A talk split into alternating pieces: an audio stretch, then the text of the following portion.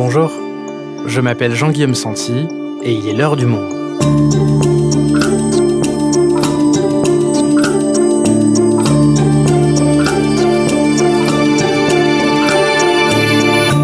Aujourd'hui, elle s'appelle Elizabeth Holmes. Elle était devenue la nouvelle star de la Silicon Valley avec une technologie d'analyse sanguine qui allait révolutionner le monde médical. Sauf que tout était complètement bidon. De gourou de la tech à escroc, Damien Leloup, journaliste au service Pixel du Monde, nous raconte son incroyable chute. Terranos, la plus grande escroquerie de la Silicon Valley, un épisode produit par Cyrielle Bedu, réalisation Amandine Robillard.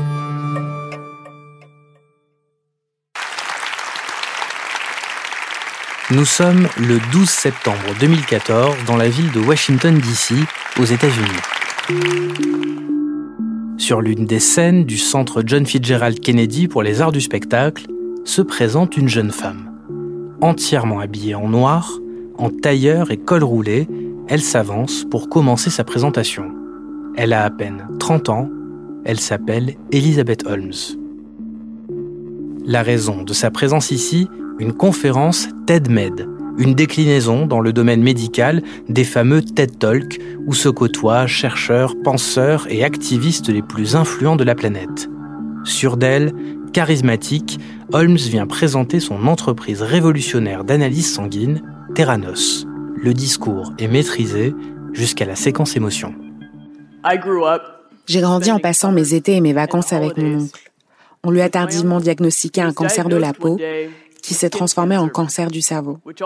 Il n'a pas vécu assez longtemps pour voir son fils grandir.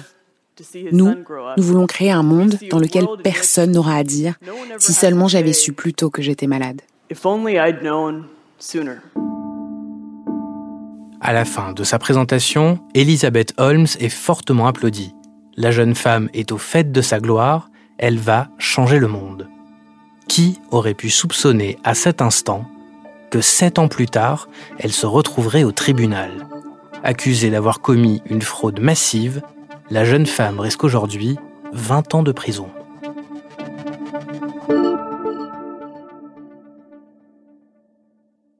Damien, on va revenir avec toi sur l'histoire complètement dingue de Terranos et de sa chute vertigineuse. Pour commencer, est-ce que tu peux nous présenter son personnage principal, Elizabeth Holmes? Comment est-ce que cette histoire commence? Comme souvent dans les grandes histoires de la Silicon Valley, cette histoire commence sur le campus d'une université prestigieuse, Stanford. À l'époque, on est en 2003, Elizabeth Holmes est étudiante en première année, elle a à peine 19 ans et elle étudie la chimie-ingénierie et par ailleurs elle apprend le mandarin. C'est une jeune femme brillante, euh, elle gagne des bourses et elle est appréciée de tous ses professeurs.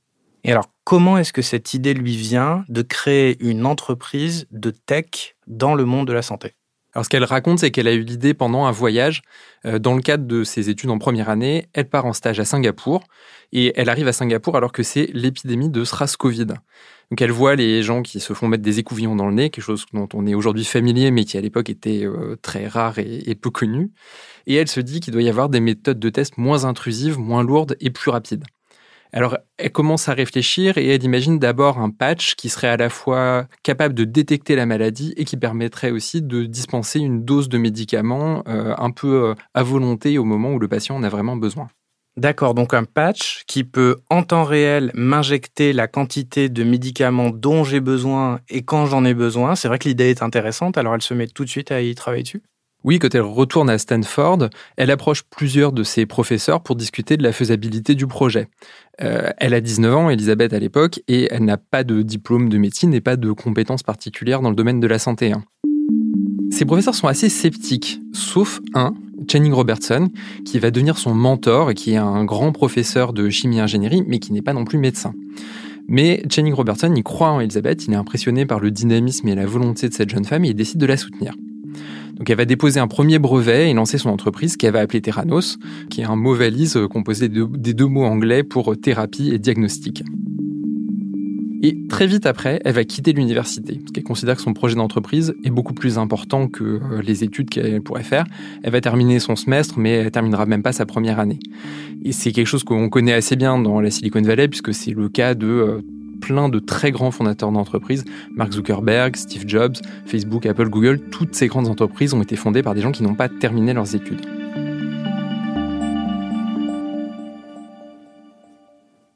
Alors elle quitte l'université, qu'est-ce qui se passe ensuite pour elle? Est-ce que ce fameux patch voit le jour? Alors non, ce patch ne sera jamais euh, testé ni commercialisé. Assez rapidement, elle va changer de concept fondateur et elle va en proposer un nouveau qui est au moins aussi vendeur que le premier. C'est une nouvelle manière de faire les analyses de sang. Quand on fait une prise de sang aujourd'hui, c'est un processus qui est assez long et assez pénible. Déjà, il faut se faire piquer, beaucoup de gens n'aiment pas ça. Ensuite, on doit prélever une quantité de sang assez importante, surtout quand on doit faire plusieurs tests différents. Et en plus, ça prend du temps, parce que donc il faut que les échantillons soient envoyés dans un laboratoire, que les analyses soient faites. Et aux États-Unis, où le système de santé est assez différent de celui qu'on connaît en Europe, ça coûte très cher. Elizabeth Holmes, elle, elle propose une approche radicalement différente. Elle dit on va juste prélever quelques gouttes de sang au bout de votre doigt, ça sera indolore, et on va utiliser une toute petite machine qui va être capable de faire toute une batterie de tests de manière simultanée. Le principe, c'est qu'on insère ce micro-échantillon dans une machine et qu'on va réaliser jusqu'à 200 tests en même temps. Et cette nouvelle idée, est-ce qu'elle marche? Alors c'est un carton. D'une part parce que c'est quelque chose qui parle très bien au grand public. La promesse est extrêmement forte. Vous dites à une mère de famille, votre enfant qui a peur des aiguilles, en fait je vais lui prélever à peine une goutte de sang sans seringue et en 20 minutes, vous allez avoir les résultats des analyses. Pendant que vous allez faire vos courses, vous pouvez faire votre euh, test d'analyse sanguine et vous aurez les résultats tout de suite. Et en plus, le coût sera ridicule, ce qui aux États-Unis est vraiment un critère euh, très important. Donc c'est un pitch qui séduit énormément, qui est immédiatement compréhensible par tout le monde et qui va séduire aussi les investisseurs. Mais alors comment est-ce qu'elle s'y prend pour faire ces machines Parce que la, la, promesse, elle est hyper ambitieuse, on est d'accord, mais j'imagine qu'il faut beaucoup d'argent et de recherche pour y parvenir. Ça n'existe pas encore. Bien sûr, il faut d'abord tester la technologie, embaucher des gens qui sont compétents. On l'a évoqué rapidement, mais Elizabeth Holmes n'a pas de formation médicale, donc elle doit s'appuyer sur des spécialistes et des experts.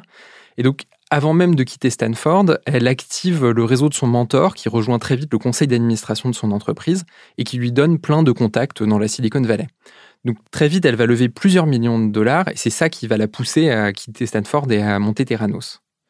Alors, Elizabeth Holmes, elle a aussi un réseau familial qui va lui permettre d'obtenir de l'argent. Elle vient d'un milieu assez privilégié. Et même si sa machine n'existe pas encore, elle est très convaincante et le concept est très séduisant et ça lui permet d'accueillir très rapidement des financements importants. C'est assez normal, c'est la manière dont fonctionne la Silicon Valley.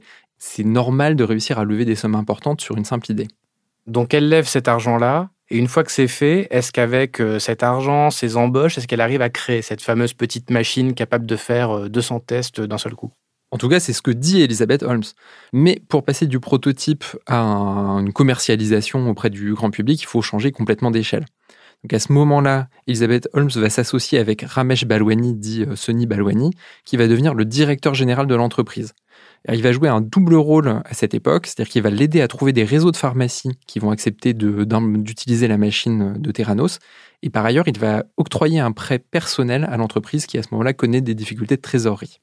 Et ça, ça lui permet de commercialiser plus généralement sa petite machine Edison? Oui, en 2013, Terranos va signer probablement ce qui est le contrat le plus important de l'histoire de l'entreprise avec le réseau de pharmacie Walgreens. C'est une gigantesque chaîne de pharmacie aux États-Unis, c'est la douzième du pays. Et des euh, équipements Terranos vont être implantés dans une quarantaine de sites, euh, principalement en Californie et en Arizona. Et l'entreprise va aussi signer un contrat euh, qui ressemble beaucoup avec la chaîne de supermarchés Safeway, donc avec toujours cette promesse de vous arrivez au supermarché, on vous pique un tout petit peu le doigt, vous allez faire vos courses et en sortant, eh ben, vous avez les résultats de toutes les analyses de sang dont vous avez besoin. Alors, l'intérêt pour l'entreprise ne fait qu'augmenter au fil des années, aussi parce que petit à petit, Elizabeth Holmes va convaincre des personnalités de premier plan d'investir dans son entreprise. Elle va notamment euh, convaincre le mania des médias Rupert Murdoch de mettre de l'argent, euh, la politicienne américaine Betty DeVos, des politiques de premier rang vont rentrer au conseil d'administration de l'entreprise, Henry Kissinger, Bill Clinton dira tout le bien qu'il pense de Terranos euh, dans des conférences, et donc l'argent afflue. En tout, Terranos va réussir à lever plus de 700 millions de dollars, ce qui porte la valorisation de l'entreprise à 9 milliards de dollars en 2014. 9 milliards de dollars pour cette entreprise, c'est énorme. Donc en fait, on peut dire voilà, ça, ça cartonne pour Elizabeth Holmes. Exactement. Et Elizabeth Holmes devient une superstar de la tech. Elle fait la une de dizaines et dizaines de magazines aux États-Unis et dans le monde entier. En mars 2015, euh, Forbes la mettra sur sa couverture et la décrira comme la plus riche self-made woman des États-Unis. Sa fortune personnelle est estimée à 4,5 milliards de dollars à l'époque. On la voit régulièrement à la télévision, euh, toujours euh, habillée d'un col roulé noir. Col roulé noir qui était la marque de fabrique de Steve Jobs. Il y a une inspiration qui se crée là? Alors c'est plus qu'une inspiration, Jean-Guillaume, puisque Elizabeth Holmes voue littéralement un culte à Steve Jobs. Elle limite Steve Jobs euh, à la fois dans la manière dont elle s'habille, mais aussi dans la manière dont elle dirige son entreprise. Elle va embaucher à Terranos d'anciens cadres d'Apple qui ont travaillé directement avec Steve Jobs. Elle s'habille comme lui. Euh, elle va acheter des meubles qui sont euh, similaires à ceux que Steve Jobs avait dans son, dans son bureau elle crée une sorte de personnage qui est effectivement une espèce de Steve Jobs au féminin. Les employés de la première heure disent qu'au fil du temps, ils ont vu Elisabeth se construire ce personnage, euh, que même sa voix a changé, qu'elle a intentionnellement pris une voix plus grave au fil du temps pour euh, probablement se donner un peu plus de poids dans les interviews, dans les présentations. Et ça fonctionne, parce que Elizabeth Holmes devient un modèle pour les jeunes femmes qui veulent se lancer dans la tech ou la science, euh, qui sont des domaines encore très masculins et parfois assez machos, notamment dans la Silicon Valley. C'est une excellente cliente pour les médias parce qu'elle est très charismatique, elle parle avec une grande passion de son projet et de son entreprise. Et par ailleurs, c'est aussi, elle incarne aussi une forme d'espoir pour des milliers de patients, dont certains utilisent déjà ces machines qui sont disponibles en test dans le commerce. Tout est donc parfait dans la vie d'Elizabeth Holmes, sauf qu'à un moment, il y a une chose que ses actionnaires, que les médias, que le monde entier ignore, c'est que tout est basé sur un énorme mensonge. Et c'est quoi ce mensonge? Eh bien tout simplement, c'est que la technologie ne fonctionne pas. Et à partir du moment où des gens vont commencer à comprendre qu'elle a menti, tout va s'écrouler comme un château de cartes. Alors quand est-ce qu'on commence à soupçonner que ce qu'Elizabeth Holmes affirme n'est pas vrai? Dès l'implantation dans les premiers points de vente, certaines personnes, des patients, mais aussi des médecins ou des pharmaciens, vont faire remonter des plaintes à l'entreprise sur la fiabilité des tests. Euh, on a plusieurs cas bien documentés, par exemple, de femmes dont les tests ont indiqué qu'elles étaient enceintes alors que ça n'était pas le cas, des erreurs dans l'établissement d'un taux de cholestérol, euh, des gens à qui des tests ont indiqué même qu'ils avaient des maladies très graves, euh, typiquement des cancers, voire même le sida dans certains cas, alors que ces diagnostics étaient erronés. Donc ces erreurs sont remontées bien sûr à l'entreprise, mais Theranos ne répond pas. Et en interne dans l'entreprise, des ingénieurs et des scientifiques constatent aussi qu'il y a des faiblesses dans la fiabilité notamment des tests réalisés via les machines. Ils euh, préviennent la direction de l'entreprise qui semble ne pas en tenir compte ou ne pas agir. Donc en fait, ce que tu nous dis, c'est que Holmes, elle était bien au courant que ça ne fonctionnait pas. Et elle disait l'inverse. Oui, et ce sont d'ailleurs d'anciens employés qui avaient alerté en interne sur euh, les difficultés et les faiblesses de la technologie qui vont faire sortir l'affaire. Parce que comme la direction ne leur répond pas et ne prend aucune mesure pour tenter de corriger les problèmes qu'ils ont signalés, que même dans certains cas, on leur demande de modifier les résultats des tests ou d'avoir recours à des artifices un peu de présentation pour masquer les, les problèmes qui existent, ils vont commencer à parler. Et en 2015, l'un de ces ingénieurs va contacter les autorités de santé de l'État de New York, puis un journaliste du Wall Street Journal. Et ce journaliste va sortir une enquête explosive qui va marquer le début de la fin pour Elizabeth Holmes.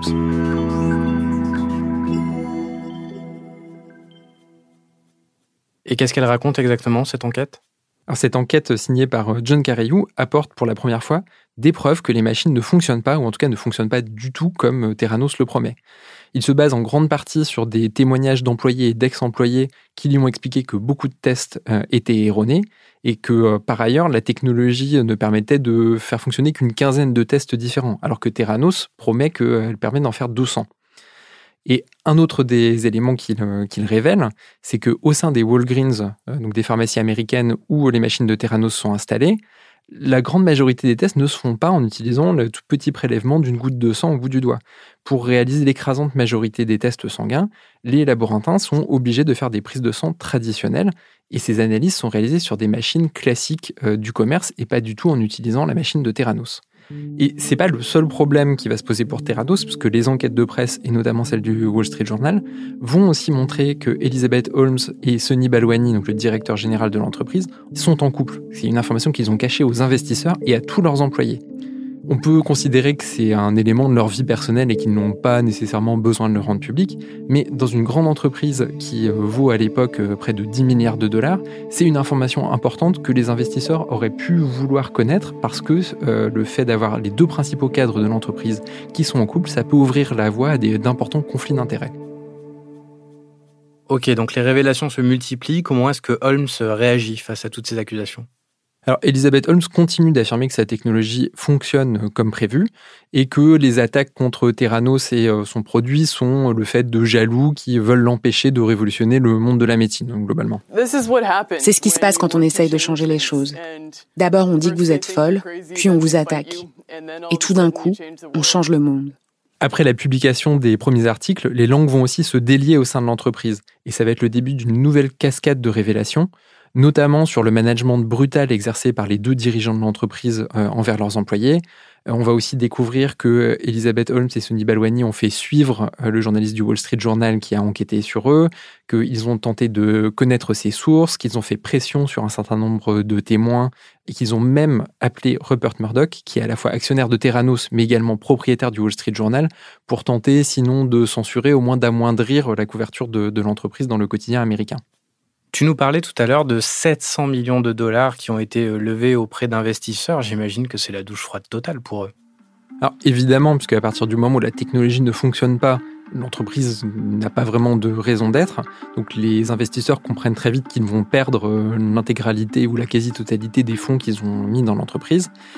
Évidemment, après les révélations euh, faites par le Wall Street Journal, l'entreprise va perdre son contrat avec Walgreens. Et là, c'est le début de la fin. Euh, Terranos va licencier la moitié de ses employés et deux ans plus tard va fermer ses portes définitivement. Et par ailleurs, il y a quand même une question assez importante qui va être de savoir s'il y a eu fraude. Et donc, le gendarme de la bourse euh, aux États-Unis va lancer une enquête sur Terranos et accuser Elizabeth Holmes de fraude. Donc on arrive maintenant au volet judiciaire de cette affaire. Son procès s'est ouvert le 8 septembre dernier devant la Cour fédérale de San José, euh, dans la Silicon Valley. Quels sont les chefs d'accusation aujourd'hui portés contre Elizabeth Holmes? Alors ce qu'il faut savoir, c'est que le procès en cours ne porte que sur le volet pénal de l'affaire. Sur la partie financière pure, Elizabeth Holmes a signé un accord à l'amiable avec le gendarme de la bourse aux États-Unis, qui est une procédure assez courante dans ce type de dossier. Donc elle s'est engagée à payer une amende de 500 000 dollars, à céder le contrôle de l'entreprise, et elle est par ailleurs interdite de diriger une, une autre entreprise cotée en bourse pendant 10 ans. En ce moment, c'est donc la partie pénale qui est jugée et qui porte principalement sur une mise en danger euh, potentielle de la vie des utilisateurs de ces technologies. Le parquet considère que Elizabeth Holmes ayant menti aux investisseurs, aux médecins et aux patients, elle s'est rendue coupable d'une fraude grave qui a pu euh, mettre en danger euh, le, traitement ou la mise en place de traitements pour, pour des patients. Et donc, elle a 11 chefs d'accusation qui pèsent contre elle. En gros, on va pas les détailler, mais ce qu'il faut retenir, c'est qu'elle risque 20 ans de prison, ce qui est exceptionnel dans ce type d'affaires. Et quelle est sa ligne de défense aujourd'hui? Est-ce qu'elle continue de tout nier? Alors la ligne de défense d'Elizabeth Holmes est très simple. Elle ne nie plus mais elle affirme qu'elle n'était pas totalement responsable de ses actes et de ses décisions, qu'elle a agi sous l'emprise de Sonny Balwani, que c'est lui qui exerçait un contrôle total à la fois sur l'entreprise, mais aussi sur euh, son état émotionnel et psychologique, et que c'est euh, la raison pour laquelle elle a laissé faire euh, et laissé partir à la dérive l'entreprise. La difficulté, c'est que cette ligne de défense qui est déjà assez difficile à tenir et assez dangereuse, est fortement contredite par euh, de nombreuses pièces du dossier et notamment par les multiples échanges de SMS entre euh, Elizabeth Holmes et Sonny Balwani, qui tendent plutôt à montrer que euh, Elizabeth Holmes est restée jusqu'au bout la véritable dirigeante de l'entreprise et que, en dernier ressort, c'était elle qui tranchait. Damien, on a beaucoup parlé de Elizabeth Holmes, mais au fond, elle a quand même exploité un système qui fonctionne beaucoup sur ça. La Silicon Valley, c'est souvent des, des entrepreneurs, des développeurs qui lèvent des millions auprès de, financiers, de business angels, on dit, qui flairent euh, une bonne affaire après un pitch réussi. Tout à fait. D'ailleurs, c'est assez classique. C'est même quasiment une devise non officielle de la Silicon Valley qui dit fake it till you make it. Faites semblant jusqu'à ce que ça marche. C'est pas la première ni la dernière entreprise de la Silicon Valley qui euh, lève des millions de dollars sur une promesse qui n'a pas encore fait ses preuves. C'est un secteur dans lequel il y a beaucoup de bluffs, beaucoup de bagou, où on peut lever des sommes effectivement qui nous semblent assez folles euh, sur une simple promesse. Et c'est pas tellement en ça que ce dossier Terrano c'est particulier ou anormal. Par ailleurs, tu disais, c'est euh, tout un système aussi qui fonctionne comme ça. On a finalement assez peu questionné l'attitude des investisseurs, dont on peut considérer qu'ils n'ont pas vraiment procédé à des vérifications pourtant très basiques avant d'investir des sommes énormes. Je prends juste un exemple. Pendant cinq ans, Terranos n'a pas fait certifier ses comptes ce qui n'a pas empêché de lever euh, des sommes euh, considérables, des centaines de millions de dollars. C'est un élément de base que n'importe quel investisseur utilise normalement, des comptes certifiés dont une entreprise externe avait à vérifier qu'ils étaient valides. C'est le, le, fonctionnement des fonds d'investissement de la Silicon Valley. Ils savent très bien que l'écrasante majorité des entreprises dans lesquelles ils investissent euh, feront faillite. Mais il suffit d'avoir misé une fois sur le bon cheval dont la valorisation va être multipliée par 1000, 2000, 3000 ou 4000 pour réaliser une excellente opération financière. D'accord, mais du coup, comment on peut expliquer que cette histoire intéresse autant, en particulier euh, les médias? Parce que tu viens de le dire, c'est pas la première fois qu'une start-up qui a reçu beaucoup euh, d'investissements s'effondre derrière, c'est même euh, le fonctionnement de la Silicon Valley. On est quand même sur un cas euh, où les accusations sont extrêmement graves, puisqu'il y a bien sûr la fraude, mais aussi euh, un cas de très concret de mise en danger de la vie d'autrui. Quand on touche au domaine médical, c'est évidemment particulièrement sensible. Par ailleurs, Terranos, c'était pas une petite start-up euh, qui finit par s'étioler après avoir levé 10 millions de dollars. On parlait d'une valorisation de 10 milliards. On est quand même très très haut sur l'échelle des entreprises, même pour la Silicon Valley. Il y a aussi un aspect euh, très symbolique dans le dossier Terranos, qui est que Elizabeth Holmes est une femme très charismatique, euh, qui s'est imposée euh, très rapidement dans un milieu très masculin. Elle incarnait un symbole pour toute une génération d'entrepreneuses dans, le monde de la Silicon Valley, ce qui rend peut-être aussi la déception encore plus forte, notamment pour les femmes qui y travaillent aujourd'hui. il y a quelque chose d'assez paradoxal, mais d'assez logique aussi, qui est que quand on a une ascension éclair, la chute est souvent d'autant plus violente. Merci Damien. Merci Jean-Guillaume.